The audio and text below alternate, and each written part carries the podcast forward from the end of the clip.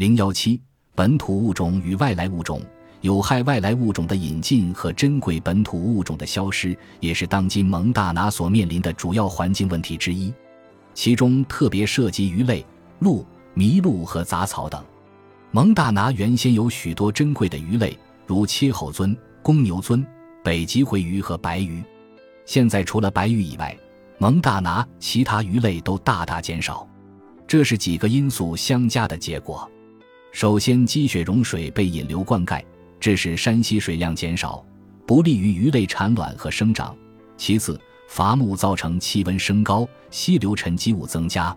再则，过度捕捞也是鱼类减少的主因之一。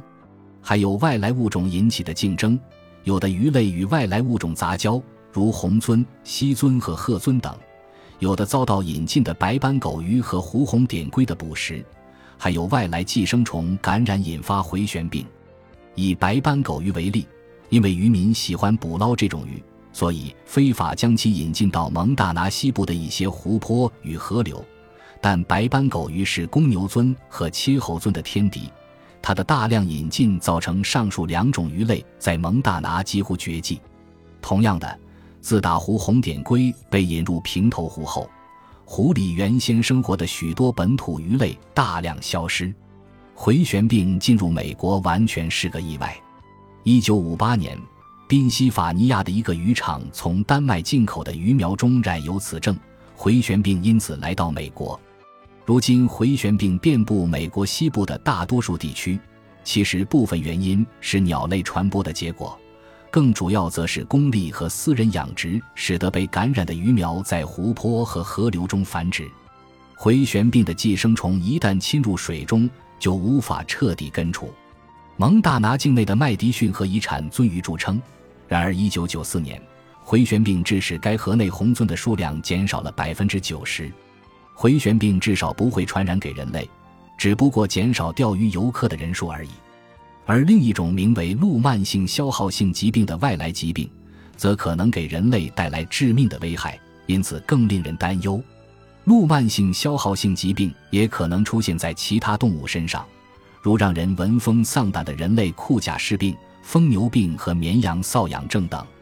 这些疾病会对神经系统造成破坏。染上人类库贾氏病的，至今无人痊愈。大约在二十世纪七十年代，北美的鹿和麋鹿最早出现疯鹿病。有人猜测，可能是西部某大学将研究用的鹿冠载得了瘙痒症的羊栏旁边。由此被感染病毒。研究结束后，这些鹿被带到野外放生。这些遭到感染的鹿又被人捕捉后，在各州的乡村俱乐部辗转，供人狩猎。疫情因此扩散开来。我们还不知道疯鹿病会不会像疯牛病那样传染给人类，但最近发生了几起受鹿的猎人死于库贾氏病的事件，在一些地方引起了人们的警惕。威斯康星州就很担心疯鹿病会影响年产值高达十亿美元的受鹿业，所以在感染区一气扑杀了二十五零零零头鹿，以控制疯鹿病的疫情。由外来病源引发的疯鹿病虽然是蒙大拿最大的潜在威胁，而外来杂草已经让蒙大拿付出昂贵的代价。蒙大拿约有三十多种杂草，大多来自欧亚，其种子有的是随干草意外夹带进来。也有被风吹刮而来，还有一些杂草因其外表美丽，故被有意引进，没想到后患无穷。这些杂草带来的危害有以下几种：首先，牲畜和野生动物不可食或难以下咽；其次，杂草影响可食用植物的生长空间，致使牲畜的草沫产量下降了百分之九十；再者，有些杂草会使动物中毒；最后。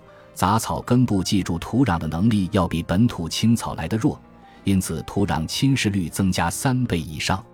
从经济层面而言，蒙大拿最重要的两种杂草是斑点矢车菊和乳浆大戟。这两种杂草目前已在蒙大拿泛滥成灾。斑点矢车菊会分泌化学物质毒害本土植物，而且产生大量种子。虽然在一些小面积的农田可人工拔除这些杂草。但是，单单在比特鲁谷，受到这类杂草侵害的土地面积就高达五十六点六万英亩，而整个蒙大拿更是有五百万英亩的土地受灾。这么大范围完全不可能用手拔除。虽然斑点矢车菊可用除草剂来解决，但便宜的除草剂也会使其他种类的植物受到牵连，而专门对付斑点矢车菊的除草剂又非常昂贵。此外，我们还不清楚这些除草剂分解之后是留在比特鲁河还是渗入生活用水的含水层，是否会对人类造成伤害。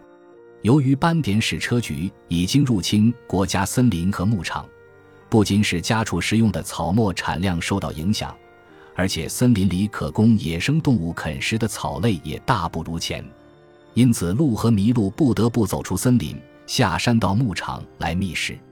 乳浆大脊蔓延的程度虽然不及斑点矢车菊，但是其根部可至地下二十英尺之深，由此更难控制，也不可能用手拔除。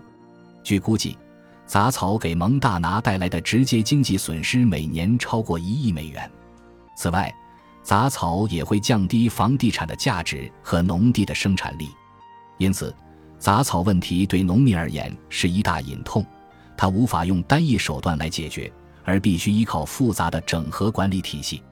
与此同时，许多农作方式也被迫改变，如拔除杂草、使用除草剂、改变施肥方式、用虫类或者真菌来对抗杂草、在可控制的范围内焚烧杂草、更改割草时间、改变轮作方式以及调整全年的放牧方式等。当初无论如何都料不到，小小几株杂草竟会引发如此大的响动。